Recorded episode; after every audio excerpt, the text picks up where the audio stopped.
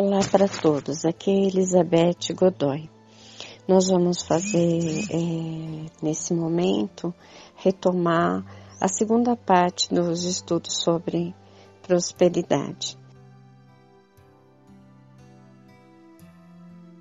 Eu terminei ontem falando para vocês que haviam partículas de ouro no ar. Os economistas sabem disso e eles declaram que Estamos entrando numa das mais ricas eras que o mundo jamais conheceu e que eles, de, eles denominam os, os dourados anos de prosperidade. Os cientistas sabem que há partículas de ouro no ar, pois eles declaram sempre que o universo é composto apenas de energia radiante e de éter, sobre os quais os homens têm um controle ilimitado. Os psicólogos e os metafísicos sabem que as partículas de ouro existem. Eles declaram que o homem constrói seu passado com a rica e iluminada essência que existe dentro e em torno dele, através dos seus pensamentos e das suas emoções e das suas ações. Assim, vamos continuar confiantes, sabendo que há partículas de ouro no ar por toda parte e começar a usar isso ao nosso favor e fazer disso é, o nosso objetivo para alcançarmos o que seja melhor para cada um de nós, através de um pensamento preciso, deliberado e promissor. Vamos com começar agora a assimilar as partículas de ouro. Agora, faça uma declaração que você pode escrever também no seu caderno de prosperidade. Agora eu estou começando a sentir os resultados daquelas partículas de ouro que estão no ar.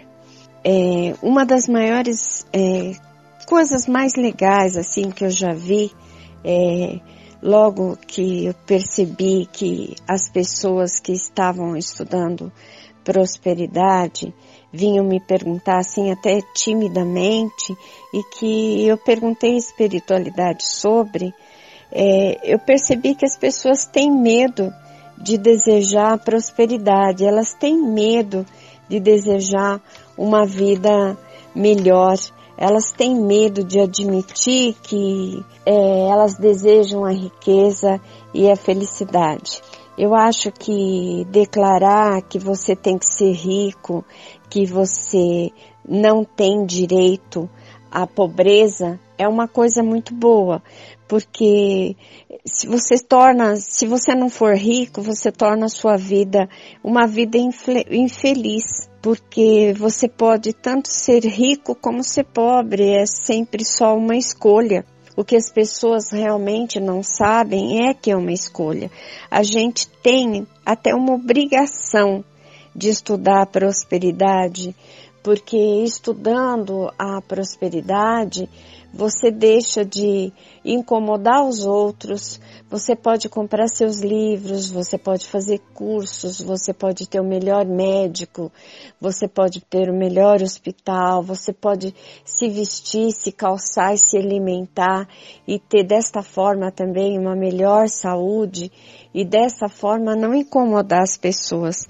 O que mais incomoda, na verdade, o ser humano é o medo que ele tem de ser próspero e de do que as pessoas vão achar dele se ele falar que ele deseja isso. A maioria dos homens de negócio que eu conheço e que, com os quais eu já conversei, os quais eu já tratei até em regressão, eles é, parece que se sentem culpados por desejar uma vida próspera e embora sem dúvida eles lutem diariamente para manter o trabalho. Obviamente, eles mentalmente ainda se perguntam se a pobreza era uma virtude espiritual ou um simples vício. Mas eu acho que se você observar dentro de você mesmo, esse medo de prosperar, esse medo que se você for uma pessoa próspera, uma pessoa rica, é, você vai estar afastado de Deus e afastado dos bons princípios. Agora, se vocês pensarem bem, se com, com dinheiro, com prosperidade, você pode gerar bens e prosperidade às outras pessoas, é, pode beneficiar animais, pode beneficiar muitas entidades que precisam da sua ajuda, que precisam de dinheiro, aí você vai passar a entender que dinheiro e prosperidade é uma coisa de Deus, é também uma coisa espiritual. É, destruir em você essas crenças tacanhas que acorrentam a vida, que tornam a vida medíocre e perceber que isso é, é dizer para você mesmo que você recebe Deus, porque Deus não é pobreza. Deus é grandeza e infinitude em tudo. É, uma árvore não dá meia dúzia de frutas para quem, para o quintal onde ela está, se tiver meia dúzia de pessoas. Ela carrega, ela forra o chão, ela semeia, ela dá para os animais, depois ela faz sombra, depois ela floresce milhares e milhares de sementes, milhares e milhares de flores, milhares e milhares de frutas que as pessoas acabam nem contando. Esse é Deus, essa é a grandeza de Deus. Não é o pensamento pequeno e tacanho que a humanidade costuma olhar. Presta primeiro atenção no seu próprio medo de prosperar. Por que é que você se observa e veja assim, por que é que você é, tem medo de ser uma pessoa rica, tem medo de ter uma pessoa, ser uma pessoa que tenha muitos bens, que tenha muita coisa boa.